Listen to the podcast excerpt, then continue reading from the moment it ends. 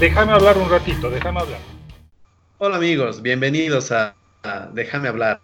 Soy Álvaro Rivera y los saludo en este segundo episodio de nuestro podcast.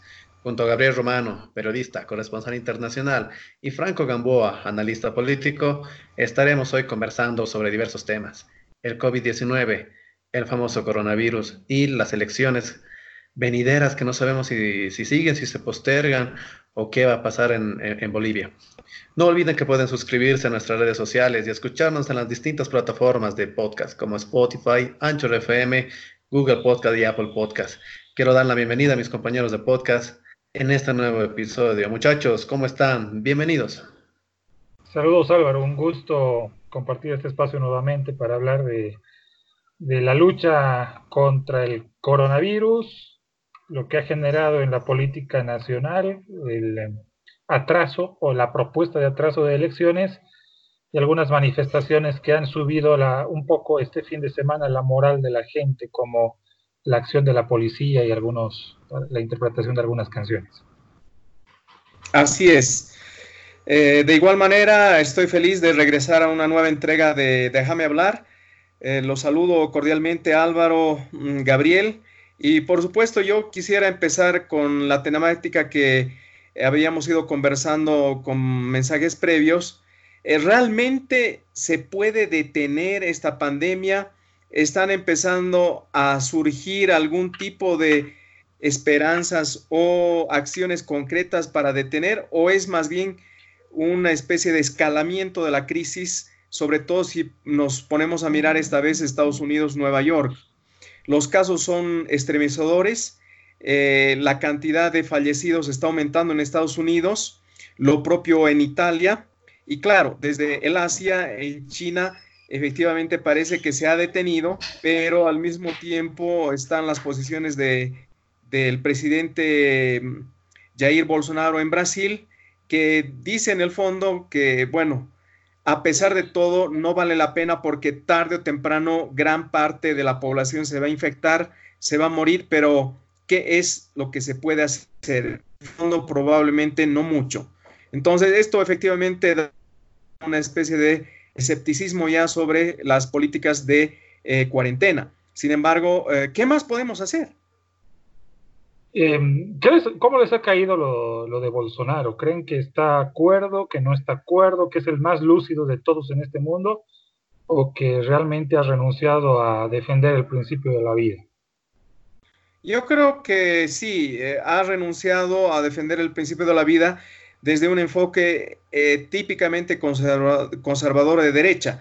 Eh, según leía la noticia en el periódico Página 7 de La Paz, él hace una comparación bastante vulgar, bastante burda entre los accidentes automovilísticos y la producción de automóviles. Precisamente él dice, cada año tenemos cerca de 600 mil eh, fallecidos por accidente. Esto no quiere decir que tengamos que suspender la producción automotriz o la, la industria de, los automóviles, ¿no?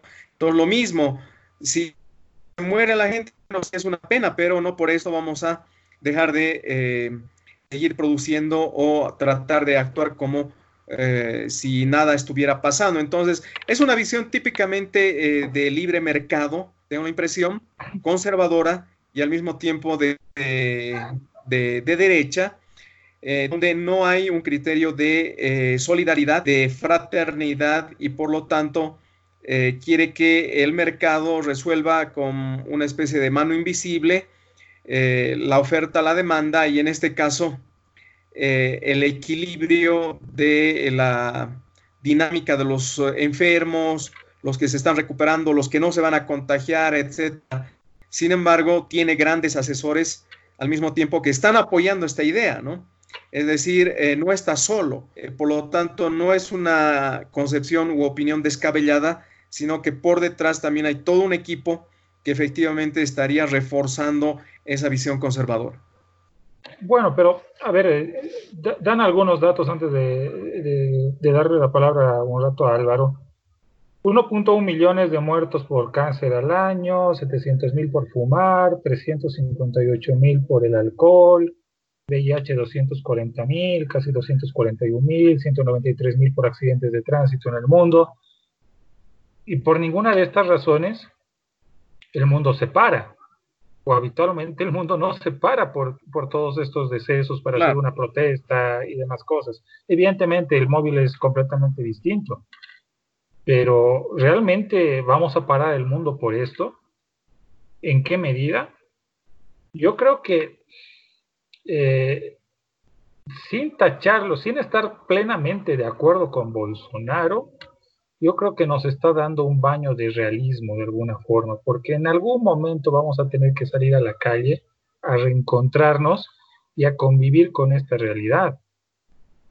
Por más de que sea doloroso, de que afecte a, muchos, de que muchos no estén a nuestro lado, pero el mundo se va a tener que seguir moviendo, el mundo va, va a seguir dando vueltas y no podemos estar indefinidamente en esto. Quizás suele duro, deshumanizante, pero cierta impresión tengo de que es lo más realista. No sé cómo lo ves, Álvaro. Mira, lo de Bolsonaro no, no es de ahora, ¿no? Esto ya, ya se veía, este tipo de, eh, de declaraciones, ya en la época electoral que vivió el Brasil, con este tipo de, de política tan dura, ¿no? De, de, un, de una, de, una persona de su, completamente deshumanizada. Lo hemos visto también en, el, en esta crisis con el incendio de la Amazonía. No, para él era realmente un tema aparte, él no lo creía, él decía que no, que no, que no está pasando nada de eso, que es mentira, que es una falacia. Y ahora lo estamos volviendo a ver con este tema del coronavirus. Me parece una forma de, de pensar demasiado extrema y no sé cuánto, cuánta gente lo vaya, vaya a apoyar sus mismas declaraciones en, su mismo país, ah, porque estamos ante la antesala de que realmente el coronavirus pues venga a, a, cernir a la, a, la, a la, población completa de, de, todo el mundo, ¿no? Bueno, una, tomarlo cosa, como tú cosa, una cosa está clara. Por ejemplo, Bolsonaro dice una cosa y sus gobernadores hacen otra. ¿no? Eh, eso está absolutamente claro por, por algunos datos que, que, que he podido conocer. Pero yo insisto en que es un baño de realismo, va a pasar. Es decir, en Bolivia, por ejemplo, si nuestro sistema de salud colapsa, Dios no quiera, o las deidades no quieran, pero eh, vamos a tener que salir, porque no vamos a estar en hospitales. Los enfermos ya, eh, déjame hablar un ratito, y tocando ese mismo punto, ¿no? Nos da un baño de realidad, pero puta, ¿a qué, a qué nivel, no? ¿A qué, a qué consecuencias? Porque como tú dices, en algún, momento tenemos que salir, porque tampoco sabemos hasta cuándo va a ser la cuarentena. Aquí en el país lo tenemos que va a ser hasta, hasta mediados de lo que es abril, hasta el día 14 o 15. Pero ¿y después de eso qué? ¿En qué quedamos? Eh, ¿Vamos a seguir en cuarentena? La curva va a llegar a su nivel, la curva se va a aplanar, va a ir bajando, vamos a tener menos infectados y las personas que ya están no van a seguir infectando. Es seguro salir a la, a la calle y a esto también se suma eh, distintos efectos, ¿no? Directamente lo que viene a ser la economía. Es peor el remedio que la enfermedad al final. Es peor el quedarse en casa en cuarentena, qué sé yo, pues hasta junio. No va a haber más, eh, más, consecuencias eh, tomando la cuarentena que no tomándola. No sé, te digo, por la, por la gente que no puede salir y, y trabajar, ¿no? Que tiene que vivir, que, que, se le va a acabar el dinero y que al final va, va, a tener la necesidad de salir, ¿no? No sabemos lo que va a pasar. Estamos ante un panorama, yo creo, en cierta manera de incertidumbre, en que no sabemos hasta cuándo vaya a durar. Ni el gobierno, creo que ni los especialistas, y menos la, la, la gente que, que, que, si bien estamos recurriendo a cierta información, no tenemos el panorama de en un futuro inmediato inmediato. porque esto no va a terminar lo que es el 14 o 15 de abril, ¿no? ¿Cuál es la mejor forma de combatir? Que salgamos. No, que nos quedemos. Porque va a pasar lo siguiente, va a pasar lo siguiente, o te mueres de hambre o te mueres de, por coronavirus. Ya, entonces ahí se aplica también lo Bolsonaro, ¿no? Pero entonces mejor saldremos. Porque al final o mueres de hambre o mueres de coronavirus. Eh, a ver, pues no, que, que, que, el más fuerte sobreviva. ¿Y qué vas a comer? ¿Cómo se van a sostener las empresas? ¿Qué pasa si te despiden? ¿De dónde vas a sacar recursos para seguir aguantando en tu casa? Volvemos a lo mismo, el día después de mañana. ¿qué pasa cuando esta infección pare? Si es que para. O sea, hay algún momento que decimos, puta, no, ¿saben qué? Esto ya, ya está bajando, gradualmente vamos a ir uh, volviendo a la, a la, normalidad. ¿Cómo retomamos uh, el ritmo de vida que teníamos antes? Vamos a poder uh, tener lo, el, la hermenéutica de, de vida, las mismas costumbres, el, el, panorama que se nos cierne es, es, complicado. Mira, he estado leyendo algunos artículos en el que realmente incertidumbre más que otra cosa, porque no sabemos cómo va a seguir esto, ¿no? Y ahí entra lo que vos dices sobre lo de Bolsonaro, ¿no? O sea, salgamos. Al final, ¿qué? Pues que, que sea uh, la selección natural, ¿no? Que, el, que, el, que, los más fuertes pues se queden y, y ellos realmente pues sigan con, con la máquina, ¿no? Porque también la industria sin salud tampoco se mueve, ¿no? Sin trabajadores pero, pero saludables igual, tampoco igual, va a seguir. Igual en tu casa, estando en tu casa, el más fuerte va a aguantar, el más fuerte económicamente. Las universidades están suspendiendo su semestre. Muchos eh, docentes son consultores. Es su única forma de percibir ingresos. No les van a pagar ni marzo, ni abril, ni mayo, si es que, eso se si es que esto se soluciona en mayo. Es decir, ¿qué hacemos? Eso es verdad. Ahora, de todos modos, a mí me gustaría matizar en tres niveles. Efectivamente, en el nivel económico, hay que darle la razón a Bolsonaro si es que su criterio estaba orientado hacia esa mirada economicista. Desde el punto de vista económico, el baño de realidad tiene que ser así, es decir, sin pelos en la lengua y sin eh, anestesia.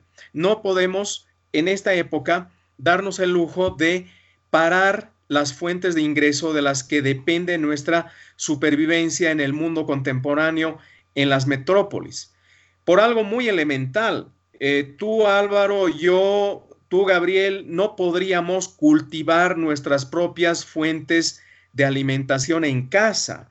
Es decir, ya hemos avanzado o tal vez hemos retrocedido, depende de cómo lo miremos, donde la dinámica económica de supervivencia, de generación de ingresos, de búsqueda de trabajo, de dinámica, digamos, eh, permanente eh, en el mundo global es el capital financiero, eh, la interdependencia económica, las importaciones, la exportación y de alguna forma la inserción productiva de cada uno de nosotros en distintos ámbitos de la economía.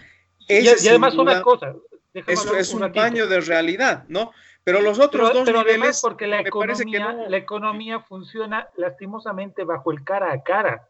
Todavía no hemos dado ese salto hacia lo virtual donde podamos decir, bueno, desde mi casa voy a trabajar y vamos a solucionar las cosas de manera civilizada. Hasta que eso pase, vamos a tener que atascarnos y no vamos a encontrar la, la salida.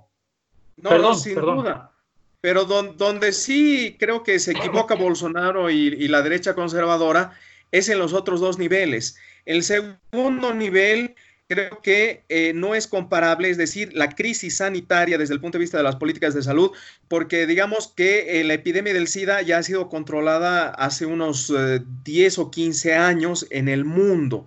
No se ha, digamos, incrementado ni, ni presenta las características exponenciales, es decir, no está poniendo en riesgo el sistema de salud en su conjunto.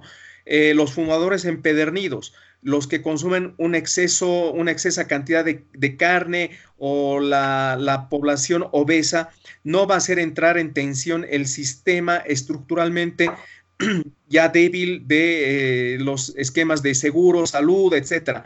Mientras que esta pandemia sí está haciendo entrar en, una crisis profunda y por lo tanto se presenta también el tercer nivel de esta realidad que no coincide tampoco con la forma de ver de los conservadores eh, de la derecha, que es que el mundo no puede darle la espalda a la solidaridad y a un mejor funcionamiento de las políticas de salud que deben ser reorganizadas, cofinanciadas con el sector privado, porque nadie puede estar eh, abandonado a su suerte. Entonces, eh, esta dinámica de la pandemia, que si bien no va a ser detenida con la cuarentena, nos debe obligar necesariamente a observar que la columna vertebral de los próximos 50 años es la reestructuración de los sistemas de seguros, salud, cobertura y sobre todo financiación donde el sector público y privado ambos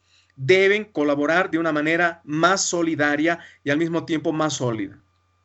algo con lo que no estoy de acuerdo es que, bueno, le has atribuido el, eh, el pensamiento de Bolsonaro a, a los conservadores y demás.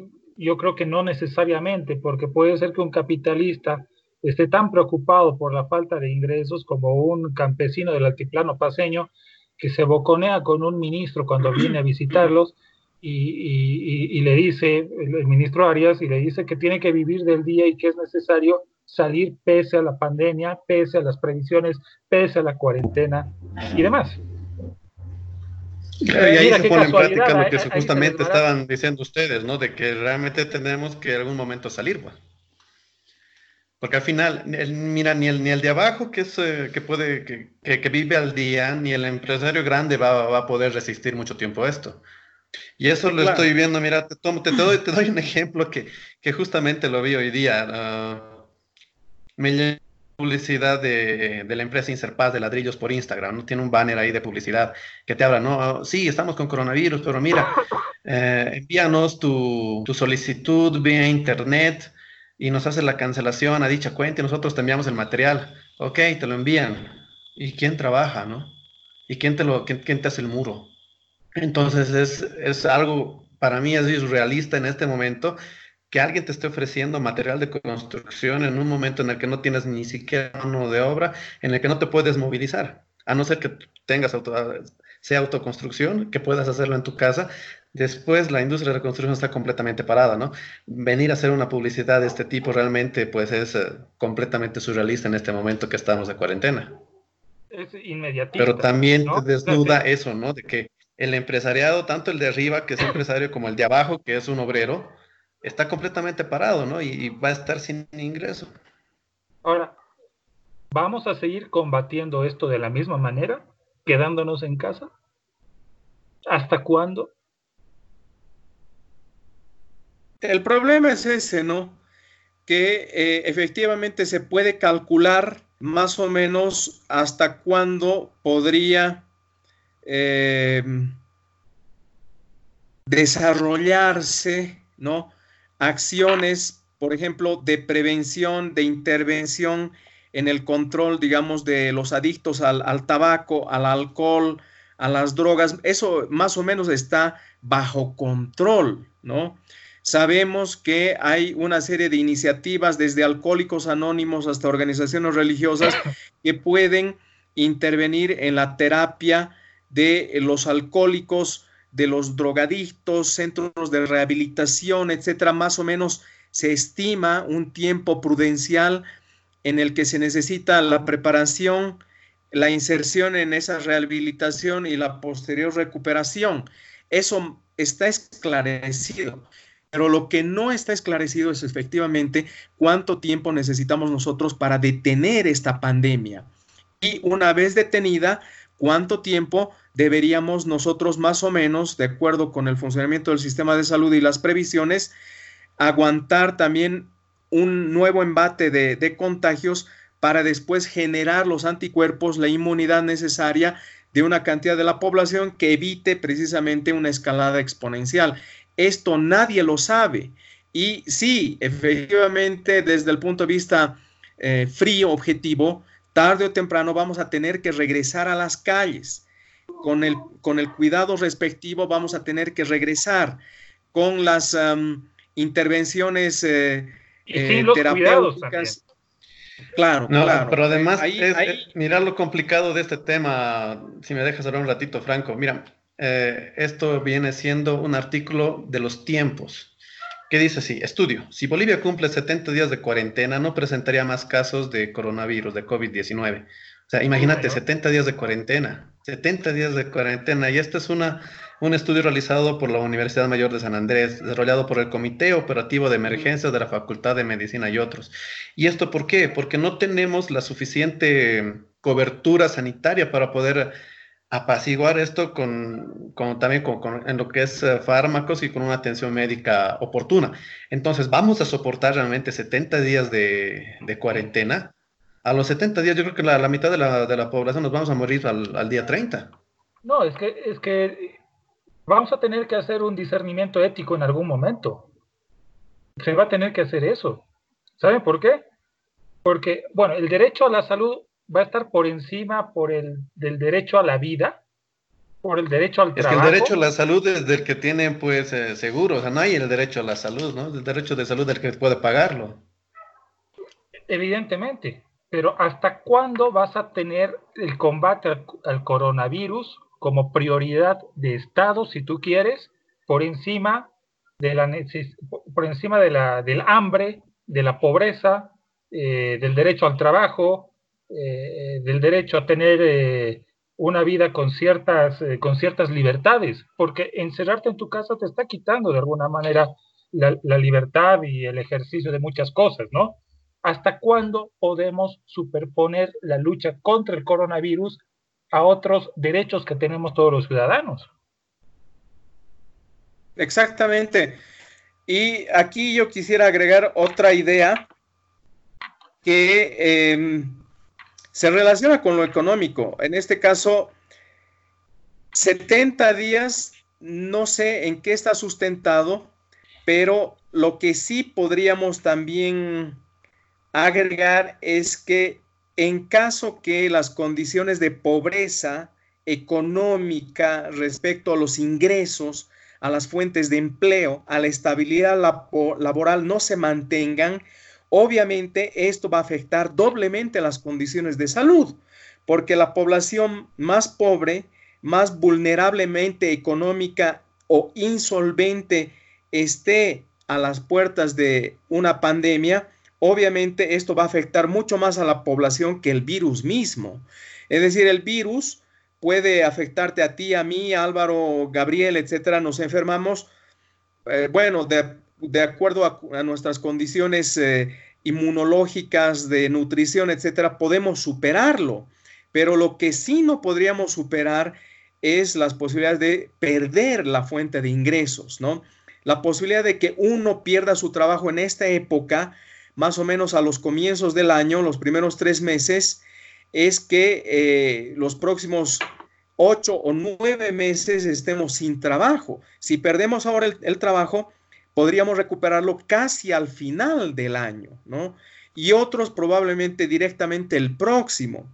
En la economía informal definitivamente ya se han suspendido las fuentes de ingreso de miles de personas y volver a reinstalar la confianza o la, circulación de estas personas que dependen del día a día, de que nosotros compremos una y otra cosa en las calles, obviamente también va a afectar de manera inmediata sus posibilidades de acceder o no a un, a un tratamiento, a una recuperación en caso que se enferme, ¿no? Entonces, el tema de la pobreza económica eh, va a afectar el doble que el virus eh, en sí mismo en este momento. Ahora, el tema de la, del derecho a la salud o el derecho a la vida se va a superponer al derecho, por ejemplo, al trabajo. Eh, y tus derechos laborales probablemente se tengan que disminuir, porque después de esto las empresas van a decir, miren, hemos pasado un mal momento, voy a tener que despedir a tantos. No, pero es que usted no me puede despedir porque mis derechos en la constitución, etcétera. Pero ni la ley va a estar anclada en la realidad, ni, ni tampoco vas a poder eh, eh, reclamar cosas que, que, desmienten eh, en donde el contexto se te impone. ¿Se dan cuenta? Entonces, en, algún, en, algún, momento podemos llegar a una tensión. Claro, incluso el mismo pago de los finiquitos y demás se va a ver uh, tal vez hasta suspendido o no, que va a ser en plazos, no le podemos entregar, no hemos producido dos, no tenemos uh, liquidez en este momento. Entonces, mira, no, ni siquiera el, el momento que te retiren de manera forzada, tú vas a poder retirarte con ese colchón que te podría ayudar para, para aguantar los meses que necesites para conseguir un nuevo empleo. Claro, y ahí el derecho a la salud se te va a, se, va a contrarrestar y contraponer a tu derecho al trabajo, a tu derecho a, a, vivir bien, como se decía en el anterior gobierno, o a tu bienestar material. No, definitivamente. y desde este punto de vista, em, las acciones del Banco Central de dar un crédito inmediato de 7 mil millones de bolivianos, eh, cerca de mil millones de dólares, es eh, liquidar, empezar a liquidar nuestros ahorros.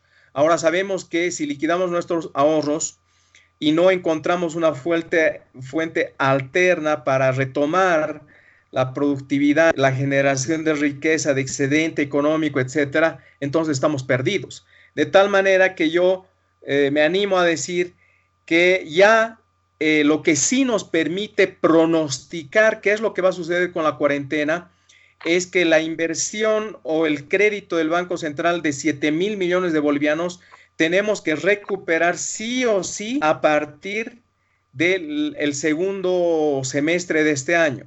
Y recuperar el segundo semestre de este año equivale a volver a hacer funcionar los mecanismos institucionales del sector público y, privado prácticamente el próximo mes en abril, ¿no? Porque estamos abril, mayo, termina junio, entonces en los próximos tres meses debemos recalentar otra vez los motores para que en la segunda parte del año podamos de alguna forma revertir, porque ya tenemos una un crédito, una deuda, un peso, y sobre todo el gobierno lo sabe más claramente, eso sí se puede pronosticar, se puede prever. No nos podemos dar el lujo de suspender la dinámica económica, sobre todo estando ya muy cerca, bueno, estamos ingresando al, segundo trimestre, muy cerca de lo que es ya prácticamente la primera parte del año. Bueno, parece que... Ahora también hay que ver que, que el gobierno... A ver, dale con los de Bolsonaro, ¿cómo era? Bolsonaro, Bolsonaro, niña razón. Ahora ya, volviendo, volviendo aquí a lo del país, el gobierno tampoco puede tomar una decisión unilateral, ¿no? Tiene que tomar realmente una, una, una, decisión en coordinación, lo que son gobernaciones, alcaldías, sector salud, empresariado, Central Obrera Boliviana y demás. Claro, claro, pero aquí, por ejemplo, el empresariado, el sector privado. en, mayo se, viene el incremento salarial. ¿Qué creen que pase? No, aquí eh, esto, esto, no, no, no, se va a congelar, eh, Gabriel, porque aquí las cosas están claras. Tenemos absoluta incertidumbre sobre cuándo se va a detener la explosión de la pandemia o cuándo vamos a tener que bajar la tendencia creciente exponencial de los casos de contagiados. Eso no lo sabemos, pero económicamente sí se puede prever que dado el crédito de mil millones de dólares del Banco Central, invalida o por lo menos deja en statu quo el incremento salarial. Y esto lo tienen que entender definitivamente los uh, dirigentes de la COP. La Central Obrera Boliviana no... Se cortó, se cortó. ¿Qué pasó? La tierra Franco. Bueno, para Franco no va a haber incremento salarial. Señor Rivera. Yo, yo pienso lo mismo, es que estamos en un momento tan complicado, entonces, cómo, cómo sustentan las mismas empresas el incremento salarial? ¿Cómo lo sustentan si no ha habido, si no ha habido ingresos los últimos prácticamente va a ser dos meses y no sabemos cuánto más porque no tenemos la certeza de cuánto, de cuándo vaya a terminar lo que viene a ser la cuarentena, ni de cómo nos vamos a reactivar otra vez de manera económica, de manera laboral a, a nuestras vidas, a la vida laboral, a la vida económica. No sabemos cómo va a ser, va a ser de manera escalonada, cuándo van a retornar a clases los estudiantes de lo que son colegios, universidades, eh, de qué manera, primero dónde, primero en los lugares en los que no ha habido infecciones, posteriormente seguramente en, los, oh, en, las ciudades y en los departamentos en los que sí hubo. Entonces no tenemos con certeza, no, sabemos tampoco si el gobierno tiene algún plan a futuro para, para volver a reactivar al, al país. Ahorita estamos en una total indefensión, entonces um, es un tema complicado que sí podemos especular, pero, pero el, como estamos viendo, como lo estamos viendo los tres, el, el, el, panorama no es, no es alentador para nadie. Bueno, pero la, ¿cuál sería la conclusión de esto? Es decir, aguantemos en casa lo, hasta que la economía, el bolsillo nos apriete y luego tenemos que salir porque el solo eslogan quédate en casa, yo creo que no, no nos hace posible ver, eh, ver todo. O, le damos la razón tal vez a las teorías eh, religiosas que aparecen en algún proyecto de ley municipal y dicen que mediante ayuno y mediante oración, sin hacerme la burla de los creyentes, eh, van a lograr a esas dos medidas religiosas, van a poder frenar el, el coronavirus. Y ojo, que no estoy en contra de los religiosos, más bien todo lo contrario, pero no creo en esa causalidad, ¿te das cuenta? Es decir, estamos en, un, en una situación eh, altamente compleja. Claro, claro, porque es más que todo un paliativo, ¿no? Lo que viene a ser eh, la religión, la oración, es algo más completamente interno, espiritual, para poder más que todo eh, estar tranquilo, tener la certeza de que, de, que, de que tenemos un futuro promisorio, ¿no? De que nos va a ir bien después de esto. Pero más allá, pues ya, ya empezar a normarlo con, con, leyes, con decretos, pues es, es completamente un, un, desastre, ¿no? Eh, tenemos que regirnos, ¿no? El, el, si hay algún avance constitucional que ha habido con el movimiento socialismo, es que tenemos un Estado laico, ¿no? Y tenemos que regirnos sobre eso. Y las autoridades tienen que, tienen que regirse sobre eso, ¿no? Ya basta de fanatismo religioso. Se está jugando mucho también con, con eso, ¿no? No solamente desde las autoridades, sino nosotros mismos como sociedad. Los mensajitos en WhatsApp de, puta, amarrar un, un, un pañuelo blanco en la, en la, en la en la puerta, para que no te entre el coronavirus y para que sea salvo. Déjense de joder, ¿no? Ya no, no, estamos para eso, ¿no? Estamos ante una pandemia, ante algo tan riesgoso, no tenemos una certeza futuro, entonces ir con esto mmm, no me parece, ¿no? Ahora lo del, lo del Papa Pancho, lo del Papa Francisco, de, de perdón a todos también, ¿no? Que se deje de joder, ¿no? Que, que vaya a rezar ahí a, a, a su sagrario, que, que, y que deje esto a la ciencia, que deje esto a la, a la gente que investiga y a la gente que está aportando realmente para poder uh, sobrellevar y para poder vencer esto. Yo no creo en la causalidad. Franco, bienvenido de, de nuevo. De, de lo, sí. Yo, yo, no creo en la causalidad de, de lo de ciertas prácticas religiosas sobre lo biológico, por ejemplo. Eso no descarta de que puedan haber milagros, pero si la regla general fuera que ayunando y rezando vas a conseguir las cosas, pues todos lo haríamos, no habría, no habría lugar a dudas, ¿no es cierto? Pero eso traería de que tienes un, una deidad títere que va a hacer todo lo que a ti se te antoje, entonces ahí hay un problema teológico muy complicado. Ahora, por otro lado, la religión te ayuda a qué? Hallar paz interna, te ayuda a tener convicciones para luego hacer las cosas, ¿no? Para fincar tu creencia, para establecer relaciones armoniosas. La religión es muy valiosa, pero no sé si sea, como han propuesto algunos, el camino fundamental en esta situación. Tal vez para mantenernos unidos, para poder eh, bajar un poco los egoísmos y poder, y poder hallar soluciones, pero no creo que haga una práctica religiosa en sí misma una, un efecto eh, que puede tener un científico sobre el, el, el tema de estudio que está desarrollando. Claro, claro. Y, volviendo a eso, no tenemos a la presidenta que cada mensaje que da eh, anda con su Dios bendiga Bolivia, Dios cuide Bolivia, Dios bendiga los hogares. Y no jodas, una, a mí me da la impresión de que nos está diciendo, no, pues ya a la de Dios, el que se salve, se salve, y el que no, no. No, sin duda, pero tampoco yo le restaría importancia a esta dimensión eh, imaginaria, a esta dimensión eh, psicológica, subjetiva de creencias religiosas, porque eh, está demostrado también que eh, las convicciones religiosas refuerzan las convicciones morales y obviamente las convicciones morales tienen un impacto directo en la actitud y en la conducta de la gente.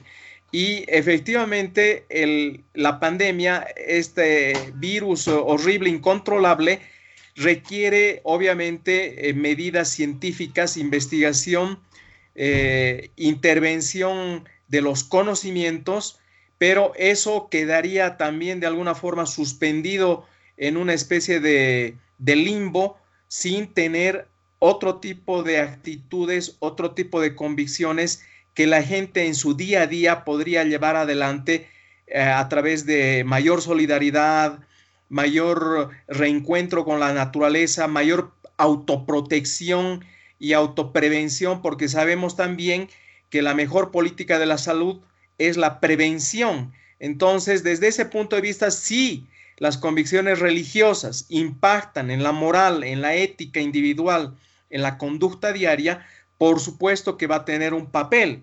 Ahora, esa conducta, esa ética, esa convicción religiosa puede tener distintas formas. En unos casos judeo-cristiana, en otros casos católica, en otros casos musulmana, en otros casos hasta de corte eh, místico, budista, shintoísta, N, N formas, pero no, no desvaloremos o no desvaloricemos eh, las formas de la vida religiosa que efectivamente tienen una materialidad en la conducta de la gente.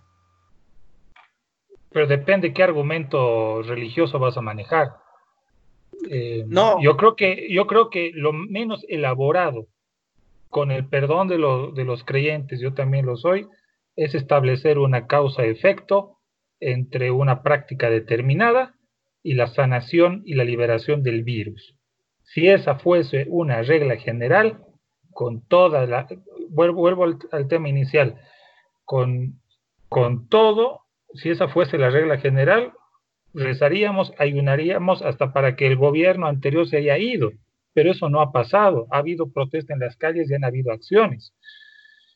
Pero bueno, ahí está lo, general. Yo, yo, quería preguntarles, ¿qué opinan de la forma de hacer cumplir la cuarentena?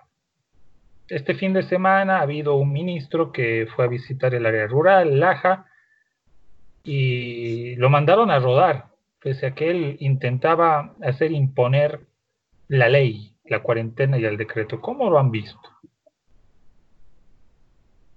Bueno, yo lo, he visto efectivamente como una, una acción de autoridad que en este caso el ministro Arias estaba desarrollando, pero ha confundido la acción política de la autoridad del gobierno y de la autoridad que él encarna como ministro con una especie de actitud autoritaria, porque por lo menos lo que he entendido, lo que he visto tanto de las noticias de prensa como los videos que se han colgado por ahí, es que el ministro fue a, de alguna forma,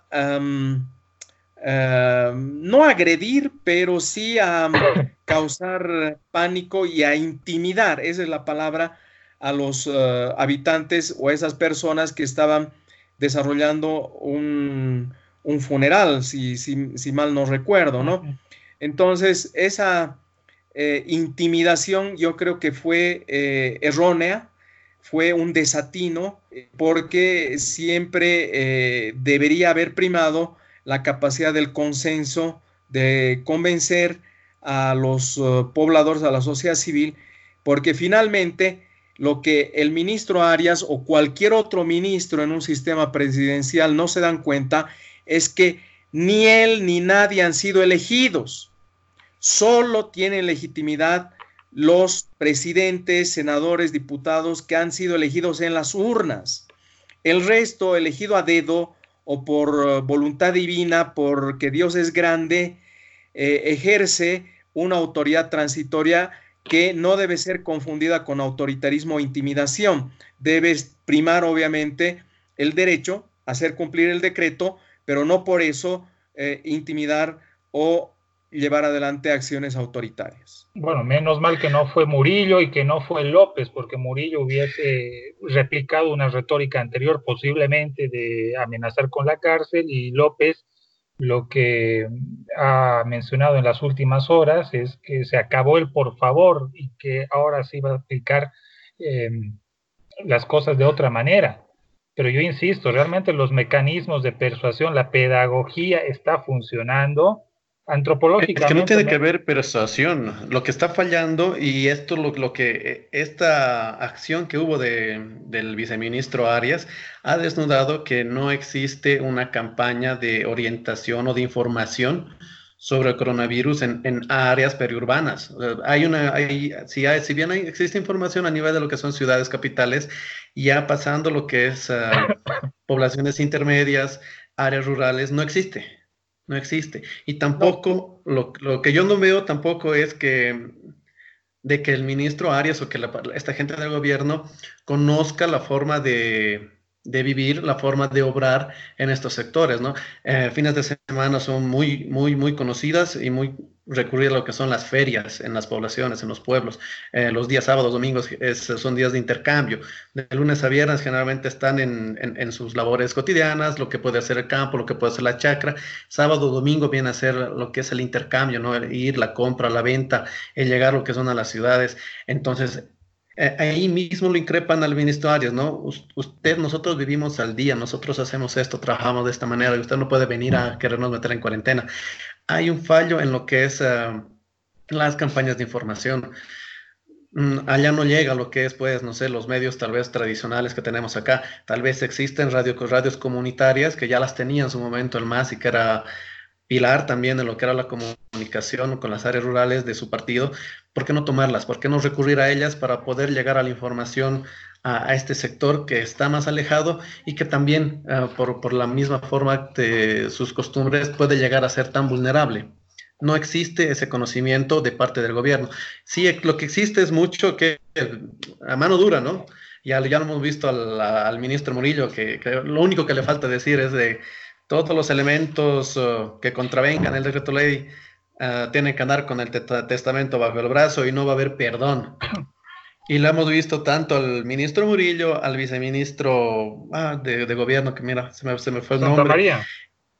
Wilson Santa María, al ministro López de Fuerzas Armadas en, en, traje de combate, ¿no? Están en, en, ropa de faena militar y policial, algo que no habíamos visto en, en el gobierno anterior. Yo jamás lo he visto a, a Carlos Romero vestido de uniforme o con una chamarra policial, tampoco a los exministros de, de defensa, llámese Zabaleta. Bueno, Zabaleta es arquitecto. Ah, aquí hay una intención, yo veo, ¿no? En esta imagen, lo que a mí me, me, me, muestra es que yo soy la policía, yo soy las Fuerzas Armadas, yo soy la autoridad, y donde voy, mi ley es mi palabra. Y, yo creo que pasa. Se está usando esa, esa forma de, de actuar en lo que, en lo que viene a ser más que todo las autoridades, ¿no? Yo creo que varios ministros están alejados de las formas distintas en las cuales se maneja eh, la población boliviana, ¿no? Y esa es una falta de tacto absoluta. Hay un, eh, hay un criterio eh, de aplicar la ley de la cuarentena en el mundo urbano y creyendo que el mundo urbano se va a comer al mundo rural, cuando el mundo rural maneja de otra manera sus ciclos. ¿Por qué no consensuar o preguntar? Tráete un antropólogo. Oiga, ¿e-, ¿esta ley va a funcionar así en el campo? ¿O qué tipo de pactos tengo que hacer ahí? ¿No? Porque, bueno, viene el ministro defendiendo la vida a una comunidad rural y la comunidad rural está defendiendo algo vital dentro de sus creencias, un funeral. Alguien de la comunidad ha muerto y todos se agrupan las dos intenciones se celebran en torno a la vida, la posibilidad de. Y en ese caso hay, una, hay un choque, hay un choque cultural. Entonces no se está enfocando bien. ¿no? Y eso nos tiene que llamar la atención. Dense cuenta, por ejemplo, la pedagogía de la policía boliviana, y esto me parece sensacional, y la pedagogía del ministro de gobierno.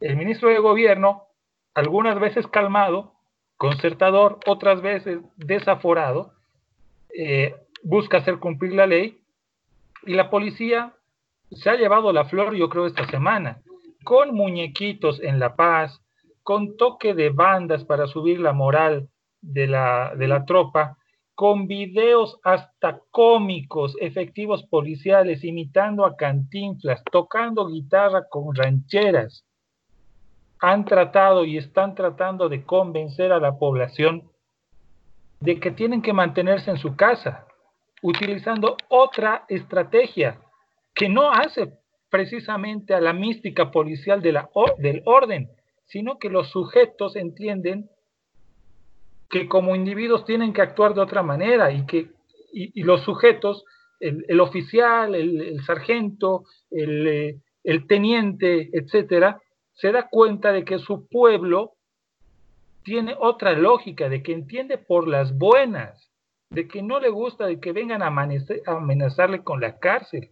Y el policía se da cuenta y utiliza cantinflas o utiliza una ranchera que, que son eh, elementos muy propios dentro de lo popular boliviano, pese a todo. Así Mientras que las autoridades van en, una, en, un, en un rumbo muchas veces demasiado divagante, autoritario, como tú decías. Sí, déjame hablar. Eh, eh, plenamente de acuerdo. Creo que lo que hace falta es un poco de mejor estrategia de concertación, ¿no? La estrategia de concertación equivale, como tú indicas, Gabriel, a tomar en cuenta otro criterio, el criterio antropológico, el criterio psicológico para la negociación, para el acercamiento, el diálogo, y obviamente necesitas ahí negociadores, necesitas una visión amplia de la realidad. Y curiosamente, aunque yo siempre fui escéptico y muy crítico de, la policía, curiosamente coincido también en que la policía ha despertado con mayor imaginación una serie de eh, acciones para convencer con retretas, ¿no? En medio de la cuarentena, sacan su banda, lo he visto yo desde mi edificio aquí en la Plaza Uyuni, brevemente entonar el resistiré y obviamente esto se ha difundido de una manera ah, importante, bien recibido, una receptividad cuando efectivamente el brazo del orden, la imposición, el monopolio de la fuerza está en las Fuerzas Armadas y en la policía como um, fuerza de orden público, pero no utilizan la fuerza, el monopolio eh, legítimo de la fuerza, sino utilizan otros mecanismos, el chiste, la, la música, eh, el baile, hasta la, oración, las plegarias, ¿no? Veía también que un grupo de, una tropa de, un grupo de, policías se reunían, hacían un, un círculo y todos empezaban a rezar, implorando mayor fuerza para resistir también y por supuesto convencer a la población de que vale la pena eh, responder a la cuarentena. Entonces, ¿por qué esta inflexibilidad y falta de criterio más global? Bueno, eso yo lo dejo. Lo que Natura no da, Salamanca no presta y eso para mí es una explicación clarísima. Sin embargo, eh, bravo, la policía se ganó realmente eh, mucha confianza en este, en este momento tan difícil con una visión más amplia y sobre todo imaginativa. y estos son los mensajes que se merecen compartir, ¿no? yo, rescato, es empatía. La policía ha dado un ejemplo de empatía ciudadana. Si lo quieres poner en difícil, han tenido más tacto psicológico y antropológico que los superiores eh, ligados a, la cabeza del ministerio. Y eso es admirable. Muy bien la policía esta semana ha sido en ese sentido impecable. Puede que hayan habido algunos eh, desbandes, ¿no? Algunos excesos en algún momento, eh, pero tiene que primar esa serenidad de muchos de los efectivos que han apostado por una ruta pedagógica, empática, de buena onda con la ciudadanía. No, y, tendría que replicarse más que todos esos ejemplos. Ustedes ya lo han hablado claramente, han dado lo que son los ejemplos, entonces eh, esperemos que se vayan replicando, no solamente en la ciudad de La Paz, en donde han pasado, sino que se vayan sumando, ¿no? Eh, y que estos mensajes se compartan. Estamos tan acostumbrados a compartir huevadas por, por WhatsApp, por redes sociales, que realmente esto que, que, vale la pena, tenemos que, puta, pues retuitearlo, compartirlo, mandar los mensajes, subirlo, y mostrarlo, ¿no? Esto también ayuda mucho a, que la misma gente que está, pues, aguantando la cuarentena, muchos en, un departamento pequeño con tres, cuatro niños, otros tal vez en, condiciones más precarias, suban el ánimo, ¿no? ayuda, insufla un poco de, alegría, ¿no? Ver, ver que tu ciudad está, está pasando por esto, pero que, que tiene esta solidaridad de una institución que, en un momento se había mostrado tan fuerte como en, como en octubre, con, como en noviembre contra, contra gran parte de la población, y ver ¿no? es, ese cambio tan radical, ese cambio tan pedagógico como, como, lo, como lo decía Gabriel, en colaborar a su población, en, levantar el ánimo, ¿no? En estos momentos que, que, son complicados, viene como anillo al dedo, ¿no? Así es. Y para concluir, ¿qué hacemos con las elecciones? Bueno, de hecho hay una modificación del calendario eh, global. No vamos a elegir al presidente, vicepresidente, diputados y senadores el 3 de mayo. Se posterga. Probablemente las elecciones van a ser entre junio y septiembre, cosa que ha rechazado el MAS. De todos modos, indica que no hay consenso. Está en veremos la aprobación del proyecto de ley para postergar que ha presentado el Tribunal Supremo al a, la Asamblea o al Congreso. La presidenta de la Cámara de Senadores, eh, Copa, indicó que mm, no lo van a tratar porque ya pasó a segundo plano. Estamos eh, de frente ante la cuarentena y tratar de precisamente evitar la crecida de, contagios y respaldar las políticas de salud en medio del coronavirus. Muy bien. Eh, ¿Qué pensará la gente? Ya no estamos haciendo las encuestas de tendencias de voto. Eh, ¿Hacia dónde estamos yendo?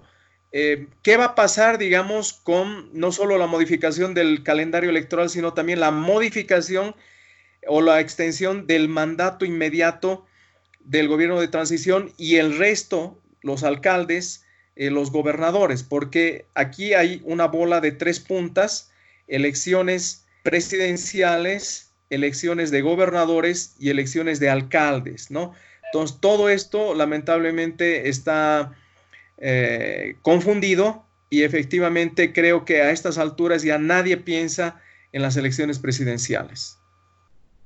Em, el MAS inicialmente da la impresión de que se opone a la postergación de, las elecciones, eh, prácticamente por una razón, por por administrar eh, de mejor manera su caudal de votación que lo pone en primer lugar, ¿no? Puede ser que con el paso del tiempo ese primer lugar que hasta hace poco en las encuestas ha sido irrebatible, insuperable, pueda tener algún tipo de cambio. Entonces, eh, detrás también de esa intención de decir, eh, no estoy plenamente de acuerdo con el cambio de fecha de las elecciones, hay un cálculo político muy específico. Comunidad Ciudadana, si no me equivoco, mediante Ricardo Paz, ha manifestado su desacuerdo con la postergación de las elecciones, por la misma razón, porque Mesa posiblemente supere a Áñez y se agarre del segundo lugar, algo que podría estar, por ejemplo, en, en entredicho si es que Áñez tiene buena letra en la administración del, de la crisis por, por, la pandemia del coronavirus,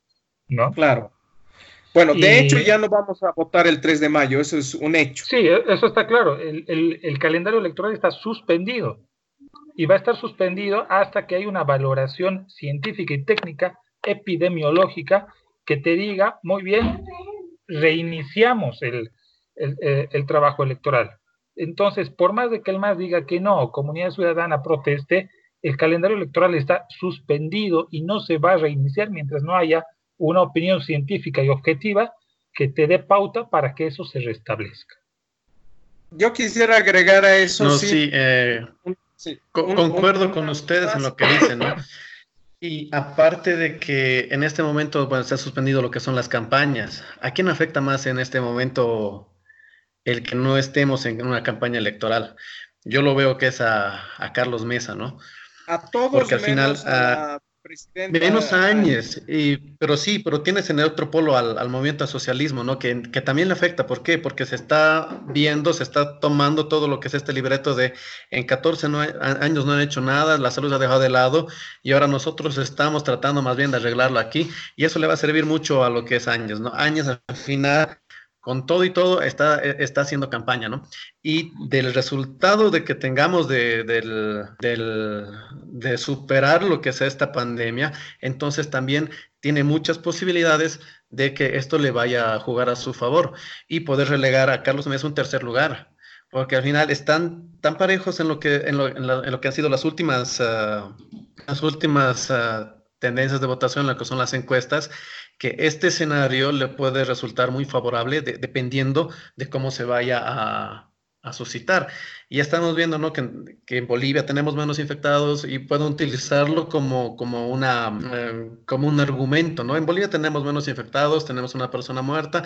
En alrededor, en los distintos países que del orbe, tienen muchos lo van a utilizar a su favor. El, el, movimiento al socialismo va a seguir pujando. También se ve afectado en lo que es su imagen. Tal vez el caudal de votos que tenía, que estaba más allá del 30%, muy lejano de lo que era el, segundo y el tercero, vaya, vaya a bajar, ¿no? Y, lo que te decía, ¿no? Yo a los que ya les va a afectar directamente, veo que es Mesa y lo que es Camacho, ¿no? Que, que más que todo están tratando de de ser eh, una parte informativa, de, de, llegar con mensajes en esta época de, coronavirus. Y hoy día justamente salió ¿no? en el deber lo que esta, este artículo que Mesa dice que Áñez compartirá responsabilidades con en las consecuencias de la pandemia. Morales por la pésima gestión de salud y Áñez por no, por no convocar a las fuerzas políticas para enfrentar al coronavirus, como había anunciado, ¿no? En una economía de 70% informal es, es imposible cumplir la cuarentena. Entonces, eh, están agarrando ya estos temas para empezar a hacer... Eh, mantener cierto tipo de, campaña en esta época de, coronavirus, ¿no? Atacando de a uno, atacando al otro, ¿no?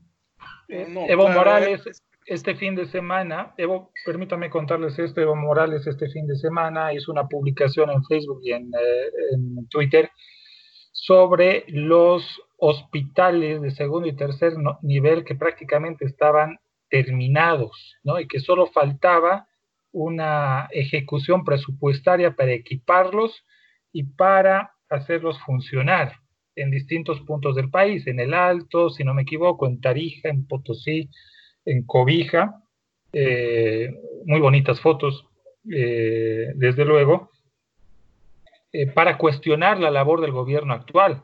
Pero entrando en los comentarios también no falta la gente crítica que le dijo, muy bien, si usted tenía todo eso listo, ¿por qué en 14 años no ha hecho funcionar esos hospitales?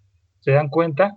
Entonces, el discurso de el Hospital del Sur, ahí en el Alto, es una infraestructura increíble, súper moderna, pero tampoco tiene equipamiento. Y tampoco, y, y, mira, claro, teníamos, eh, teníamos la infraestructura, faltaba el equipamiento. Y cabrón, los ítems, y los médicos, ¿de dónde carajo van a salir? Y tenías 14 años para hacerlo, ¿no ve? 14, Entonces, no 5. ¿quieres, quieres achacar la responsabilidad a tu adversario político, pero no te sale del todo y te viene en contra.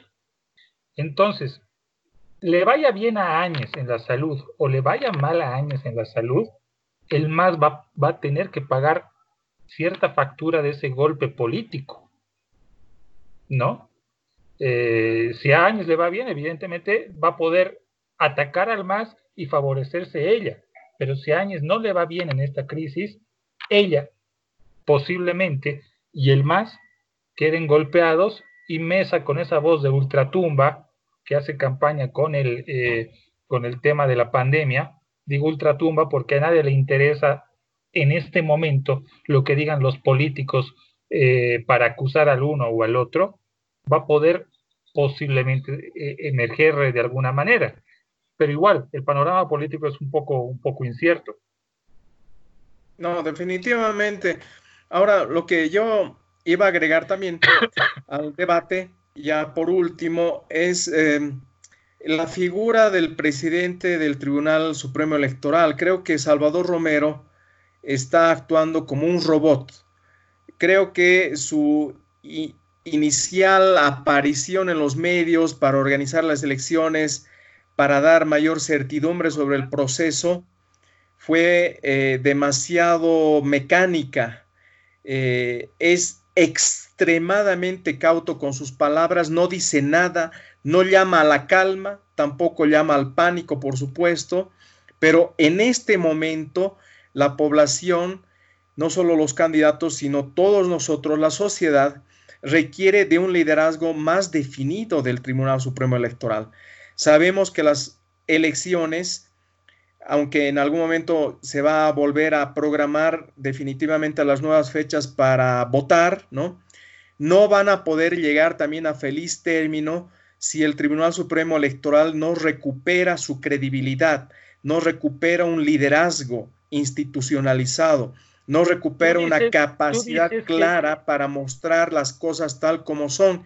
Y creo que Salvador Robero está gestionado muy mal la información está gestionando muy mal sus discursos, su presentación pública para aclarar y llamar a la calma y obviamente esto en desmedro, por supuesto, del proceso electoral, porque la guerra sucia enfrentamientos como ustedes estamos, están viendo y, estamos tratando de, analizar, eh, están agravando la situación en medio del, coronavirus, es decir, agravando la situación de estabilidad política. Entonces, creo que aquí, al margen de eh, mayores reportes científicos, información fidedigna, objetiva sobre eh, el desarrollo eh, del coronavirus como pandemia y como amenaza que debe ser coordinada y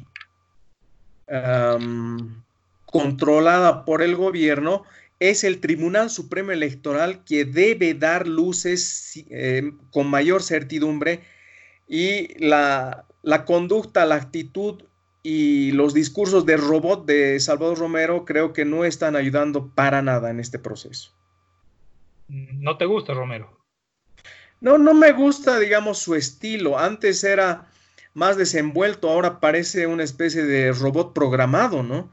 Entonces, eh, eh, quiere escoger al milímetro el tipo de, palabra que va a expresar y ese excesivo cálculo hace que él actúe como una especie de agente político y no como un presidente de un tribunal supremo que requiere institucionalidad y por lo tanto también mayor credibilidad. La credibilidad está directamente ligada con la capacidad de un liderazgo claro y no con poses para no decir nada en el fondo respecto a una certidumbre que ahora necesita el proceso electoral. Pero Áñez lo ha puesto, Áñez lo puede sacar, ¿no? Muy distinto sería si el legislativo lo hubiese elegido. Ah, no, claro, no, no, si, lo cambian no habría ningún problema, pero justamente creo que está empezando a surgir eh, una falencia, un vacío, una falta de vapor en el liderazgo más contundente que ahora requiere el Tribunal Supremo Electoral y que es imprescindible dada eh, la crisis y el hundimiento fatal después del 10 de, febrero, de, noviembre del año pasado, ¿no? Yo no sé qué liderazgo pudiéramos reclamarle a Salvador eh, Romero en una temática que en este momento está no en tercero ni en cuarto plano, está muy, muy, muy al margen de lo que está pasando ahora. No, no, claro. Eh, la prioridad son, son las políticas de salud y el coronavirus, de eso no hay duda. Pero para el sistema político, y recordemos que la, la política es economía concentrada. Si no hay gobierno legítimo, entonces la economía, lo que estamos hablando prácticamente como el núcleo de, esta, de este análisis, tampoco va a salir adelante. Necesitamos estabilidad económica, estabilidad política, necesitamos elecciones, necesitamos certezas de cómo, cuándo, de qué forma vamos a reconstruir un gobierno legítimo, democráticamente elegido, y eso es liderazgo institucionalizado que debe venir desde el Tribunal Supremo. Eso yo no lo estoy viendo por lo menos los últimos dos meses. Una conclusión muy clara que podemos llegar antes de darle paso a, a Álvaro que está reclamando la palabra. Bueno, es que la paralización del, eh, indefinida del proceso electoral va a hacer que Áñez se quede más tiempo en el poder. No va a dejar el poder este primer semestre, sino va a dejar el poder el segundo semestre. Sí, es la parte que creo que estamos reclamando un liderazgo a Salvador Romero que, que en este momento es pues eh, completamente inerte, ¿no? El tema electoral. Creo que salvo salvo los, los, los, políticos, creo que la población en su conjunto no le interesa en este momento lo que son elecciones, ¿no? Estamos uh, viendo otros temas, plenamente lo que es primero, superar esto, lo que es el coronavirus, segundo, poder uh, llegar económicamente bien post-COVID-19. Y creo que de ahí recién vamos a empezar otra vez a reflotar esto de lo que es el tema electoral, ¿no? Entonces es ahí que creo, que tenemos que empezar a exigir a, Salvador Romero mayor carácter, mayor fuerza y que nos dé lo que es la certeza de lo que, de lo que viene en lo que van a ser las próximas elecciones. La vamos a tener de presidenta lo que pues nos dura esta, esta crisis y lo que se vuelva a encaminar lo que son las elecciones. Bueno, si todo está en veremos. Entonces, concluyendo, Aguantaremos la cuarentena un tiempo más y luego hay que salir. Parece que la economía nos va a decir qué es lo que tenemos que hacer eh, más adelante. Es que nos, vamos a ver forzados, ¿no? Al final de cuentas, nos vamos a ver forzados a salir. Pues, ¿quién va a aguantar 70 días en cuarentena? Nadie. Nadie, nadie. De otro lado, eh, la pedagogía de la policía ha funcionado y ha sido un éxito esta semana, ¿no? Hay que, hay que darles un aplauso, un merecido aplauso a, lo que es la policía y las acciones que han tomado. Y finalmente, el cambio de elecciones puede perjudicar y favorecer y mover un poco el tablero político, según las opiniones de, eh, todos. Pues, lo vamos a ver, el, sí pues, se puede mover el tablero político, pero sí vamos a tener eh, los mismos tres, eh, tres, candidatos en cabeza, ¿no? Lo que viene a ser Arce Catacora, Carlos Messi y Janine Áñez. Franco tendría que renunciar eh, a su candidatura Janine Áñez para poder atender esta pandemia o puede dobletear? La misma pregunta para. No, puede, puede seguir como presidenta. De hecho, está liderando este, esta pandemia, esta crisis sanitaria y no, no tiene otra alternativa. Tiene que seguir adelante. Ha puesto en segundo plano por lo menos la campaña pública eh, que estaba empezando hace un mes y obviamente, eh, como ustedes también ya lo han expresado, es, su futuro político ahora más que nunca está ligado al éxito o fracaso respecto al manejo del coronavirus. Veremos. Álvaro. Eh, mi percepción ¿no? es que realmente en este momento sí se ha puesto a trabajar la señora presidenta. Ya no estamos viendo ¿no? sus actividades proselitistas como, como su prioridad. Ahora sí lo han tomado en serio. Eh, entonces está, está manejando esta crisis como realmente está llamada a hacerlo, ¿no? No va a renunciar. No, yo no, no está en planes de Janine Áñez ni de los demócratas, mucho menos renunciar. Les ha llegado este regalito de la, de la presidencia del cielo y no lo van a soltar. Es la oportunidad que tienen para hacerse del gobierno, ¿no? Bien, yo creo que eh, por más de que no renuncie a la candidatura explícitamente, lo está haciendo implícitamente, ¿no? Aunque la retome después, porque yo creo que no va a poder mantener ambas cosas con un mismo nivel de eh, concentración, esfuerzo ni administración de esfuerzos temporales de la temporalidad. Claro, no, y, aparte de que en este momento entrar a hacer campaña, entrar a hacer proselitismo, le va a jugar en contra. Le va a jugar en contra. Yo creo que ahorita, no está en este momento para eso. Áñez ahorita ha renunciado a su candidatura explícitamente. Que si le va bien, o por lo menos se detiene el número de infectados y hay eh, mayor estabilidad en la atención del sistema de salud, con los casos en distintos departamentos de coronavirus, si le va bien en esto, olvídense, va de pronto a remontar del tercer lugar incluso hacia, hacia el primero. Así es que le vino realmente como caído del cielo este proceso político y la pandemia y la capacidad que tenga ahora de administrar y de demostrar efectividad ¿no? Le puede realmente deparar un éxito electoral, obviamente en desmedro, y por eso el temor, al mismo tiempo la incomodidad, tanto de Carlos Mesa como de el MAS. Y yo siempre he pensado que las encuestas que le llevan más allí del 35% al MAS hace un mes han sido compradas, han sido prefabricadas, no expresan la realidad. Pero efectivamente la posibilidad de un repunte en intenciones de voto y de una victoria, entre paréntesis, altamente probable, es Janine Áñez la que tiene realmente muchas ventajas ahora. Posiblemente, yo creo que me retracto, no ha renunciado a su candidatura. Sabe que su campaña es la gestión del coronavirus en este momento me retracto. Creo que va por ahí. Sí, sí, sí, no hay otra, ¿no? No tiene de otra. Y de eso depende lo que es su campaña y de eso depende el éxito que vaya a tener en elecciones, ¿no? Bien, señores, hemos hablado entonces de tres temas, cómo combatir el coronavirus de la misma manera, si es que lo vamos a hacer así.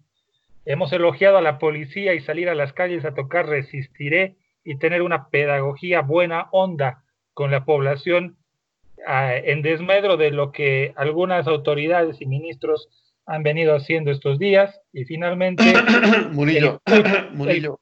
eso, el cuchicheo, finalmente el cuchicheo de las elecciones que se postergan, que van a cambiar, van a cambiar el tablero político y el juego de intereses en los siguientes meses. Abrazos Franco, abrazos Álvaro. Un fuerte abrazo y hasta el próximo Déjame hablar. Suerte. Hasta pronto, muchachos.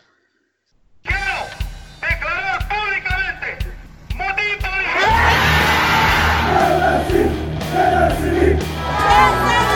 ¡Nadie se quite! ¡Di la verdad! ¡Di la verdad! Déjame hablar un ratito, déjame hablar.